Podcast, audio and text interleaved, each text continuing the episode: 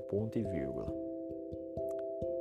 Aqui nós vamos reconhecer os paradigmas do ser humano e como a sua mente funciona. Tentar reprogramá-la para que você com uma vida mais sutil e agradável.